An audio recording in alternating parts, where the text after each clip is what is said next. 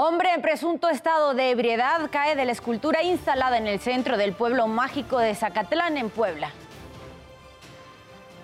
Liberan siete órdenes de aprehensión contra administradores y dueños de hospitales privados de Durango por los casos de contagios de meningitis. Múltiples ataques armados en Acapulco Guerrero dejan nueve muertos.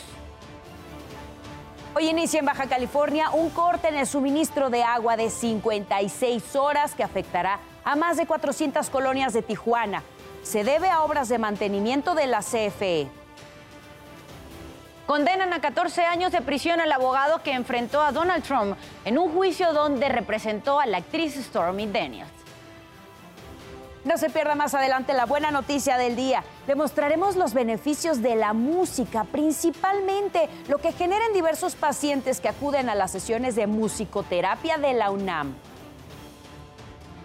¿Y qué pasó durante la madrugada de este martes? Nos los cuentas tú, Isidro Corro. Adelante. Muy buenos días. Hola, ¿qué tal? Muy buenos días. Llegamos al martes. ¿Qué ocurrió durante esta guardia nocturna? Enseguida les ofrezco un resumen en materia policíaca. Vámonos a la zona de Iztapalapa. Tuvimos un incendio en un estacionamiento de una unidad habitacional. Lamentablemente una persona murió calcinada en el interior de un eh, pequeño puesto donde se cocinaban papas fritas. En este lugar, al parecer por un flamazo, se originó pues esta conflagración que alcanzó cuatro jaulas donde estacionan los eh, vehículos. Al punto llegaron los bomberos, llegaron patrullas de la policía preventiva, evacuaron algunos vecinos, los cuales salieron de sus domicilios. Y eso ocurrió en la esquina de las calles Arrozal y Periférico, en la Curva de Los Ángeles, en la zona oriente de la capital del país. La policía coronó el lugar en espera de la gente del eh, Ministerio Público y la circulación se cerró, sin embargo, no se vio afectada por tratarse de tránsito local. Amigos, el reporte que tenemos esta mañana.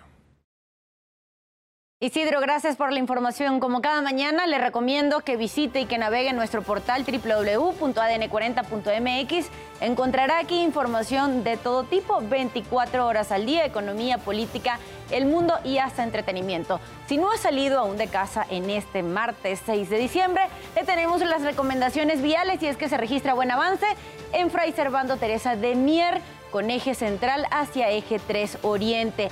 Tome sus precauciones porque hay un carril de circulación en eje 1 poniente a la altura del puente Joco que continúa afectado por la presencia de manifestantes. La alternativa vial que tiene es Avenida Universidad y Avenida División del Norte. También se registra buen avance en Avenida Río Churbusco con Avenida Universidad hacia el eje 3 Oriente en materia del tiempo, las condiciones atmosféricas que tendremos en este martes. Le digo que siguen y continúan las bajas temperaturas en casi todo el territorio nacional, pero sobre todo en la zona norte. ¿Por qué?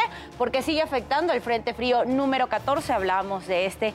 El día de ayer se pueden registrar caídas de agua-nieve como temperaturas muy bajas a la población se le pide precaución y por favor abrigarse bastante bien. También en territorio nacional tenemos la interacción de varios canales de baja presión, uno que atraviesa todo el territorio nacional y otro en la zona sureste del país, que en interacción con las bajas atmosféricas que se encuentran en el Golfo de México van a generar ciertas lluvias puntuales. Sobre todo en Quintana Roo y en Yucatán se pueden registrar varias lluvias. Estados que tienen que estar atentos ante la caída de precipitaciones son Oaxaca, Chiapas y Tabasco. Y les recuerdo que aquí en ADN 40 evolucionamos y queremos estar más cerca de todos ustedes. Por eso, la invitación, como siempre, es a que reporte a través de nuestras redes sociales utilizando el hashtag Ciudadano en Tiempo Real. Ahí nos puede dejar mencionando el arroba de ADN 40 cualquier denuncia, reporte, situación que le inquiete, solicitud de ayuda. De hecho, ahí en Twitter nos denunciaron la basura que los vecinos dejan en los árboles de Jojutla y Magisterio en Tlalpan Centro. Les recuerdo que a las 12 del mediodía mi compañera Sari Oribe estará leyendo todos sus comentarios en tu ciudad en tiempo real. 5 de la mañana con 35 minutos. En nuestro resumen informativo, el puente de El Quelite en Mazatlán, Sinaloa, se volvió a derrumbar. El secretario de Obras Públicas, José Luis Zavala Cabanillas, detalló que fueron cinco vigas de esta construcción de las que se vinieron abajo por un mal cálculo humano. No se reportan lesionados. Esta estructura había colapsado el año pasado como resultado de las fuertes lluvias e inundaciones ocasionadas por el huracán Nora. Una mala maniobra que hizo la empresa responsable del puente número 2 ocasionó que hubiera un colapso en una de las vigas, ocasionando que, existiera un efecto dominó, que al momento de acostarse colapsaban las vigas. Es un trabajo que se tiene que volver a hacer, la empresa tiene que ser responsable. La Secretaría de Bienestar informó que inició el cambio paulatino de tarjetas del bienestar en todo el país. Este canje se realizará a todos los derechohabientes, independientemente del banco al que pertenezcan. Las fechas, así como más información sobre el cambio, se puede consultar en la dirección que aparece en pantalla. Policías de la Ciudad de México arrestaron a un joven de 15 años por asesinar a otro de 16 en un campo de fútbol de la colonia La Joya de Vargas en Alcaldía Xochimilco. Junto al menor, detuvieron a su madre, quien tenía un arma blanca.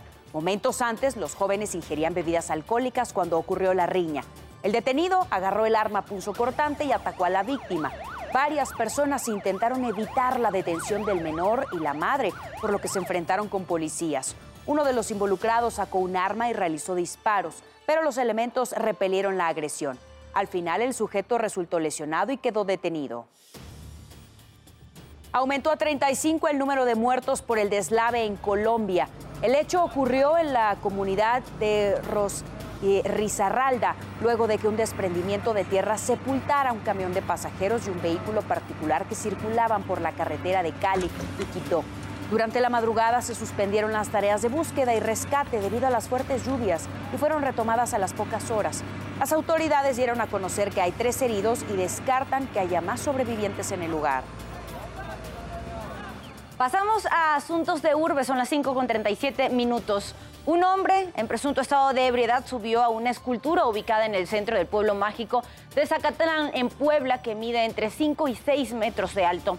Aunque se desconoce el motivo del que por qué lo hizo, en la cima alardeó un poco, incluso hizo un gesto como de victoria, alzando las manos.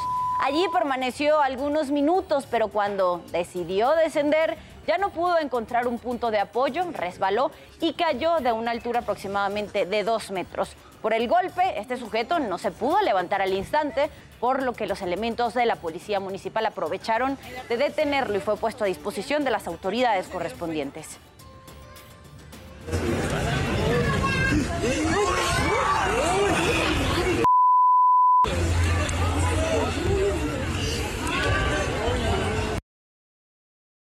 Lenín Canchola fue trasladado del módulo diamante de máxima seguridad de Santa Marta Catitla al penal del Altiplano en el Estado de México.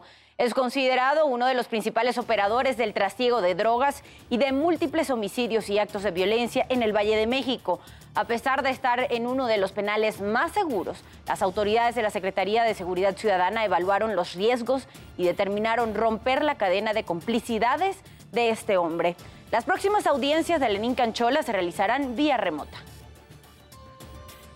Cámaras del C5 captaron el momento en el que un sujeto de 76 años de edad perdió el control de su vehículo, arrolló a un motociclista, se metió a un puesto de barbacoa y terminó impactándose contra una camioneta de carga estacionada en la colonia Valle de Aragón, en Ciudad Nezahualcóyotl, Estado de México. Dos personas resultaron lesionadas y el conductor fue detenido. Según las declaraciones del responsable, este perdió el control de su automóvil porque se empezó a sentir mal de salud. Y en la alcaldía Xochimilco cerraron la avenida México-Tullehualco. Pobladores de San Gregorio a Tlapulco instalaron barricadas para impedir la circulación en protesta por una obra hidráulica del gobierno de la Ciudad de México. Los inconformes aseguran que quieren llevarse el agua a otros puntos de la ciudad y amenazan con que no se van a retirar. Los pobladores de San Pedro Actopan de la alcaldía Milpa Alta mantienen cerrada desde el día sábado la carretera México-Huaxtepec a la altura del kilómetro 17.5 porque se oponen a una consulta territorial de las autoridades de la capital mexicana. Colocaron grandes piedras sobre el pavimento y ayer formaron una cadena humana para bloquear uno de los principales accesos de Morelos hacia la Ciudad de México. Los inconformes aseguran que no se moverán hasta ser escuchados. En dos acciones distintas, grupos de alta montaña rescataron a tres personas en reservas naturales del Estado de México. En la primera, una mujer cayó 80 metros en el Nevado de Toluca. Los rescatistas llegaron hasta el paraje Pico de Fraile, para trasladarla a un hospital. En el segundo caso fue una pareja que se extravió en el parque ecoturístico Dos Aguas en Tlalmanalco. Después de varios minutos de búsqueda fueron localizados sin ninguna lesión. 5 de la mañana con 41 minutos. Pasando temas internacionales, cámaras de seguridad captaron el momento en el que una mujer se roba a una bebé de cuatro meses de edad en las calles del centro de Cúcuta, en Colombia. En el video se observa cómo en cuestión de segundos toma a la pequeña en brazos, ingresa a un local y ocho minutos después se sube a un taxi como si nada hubiera pasado.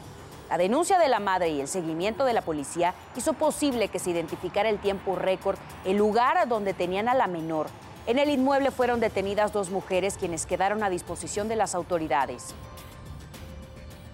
En Puerto Rico, dos estudiantes de secundaria estaban planificando, escuche usted, un tiroteo en dos escuelas. En un mensaje de WhatsApp se lee que querían ver un mar de sangre. La conversación fue descubierta por otra alumna que alertó a un maestro, quien avisó a su vez a la dirección, por lo que se activó el protocolo de seguridad. Esto también provocó un operativo de desalojo de cientos de estudiantes de ambos planteles. De inmediato llegaron padres de familia a recoger a sus hijos. Las consecuencias importantes, por eso es que los referidos a las autoridades de ley y orden se realicen para que estos niños, estos adultos, antes de cometer un acto como este, así sea de broma o sea de manera seria, lo vamos a tratar siempre como un, caso serio, un caso de que es activo y por eso es que podemos responder. El FBI se unió a la investigación contra quien disparó a propósito a dos subestaciones eléctricas de Carolina del Norte. El ataque costó millones de dólares en daños y provocó que se declarara estado de emergencia. El sabotaje del sábado dejó a unas 40 mil personas sin electricidad. La energía será completamente restaurada al final de esta semana.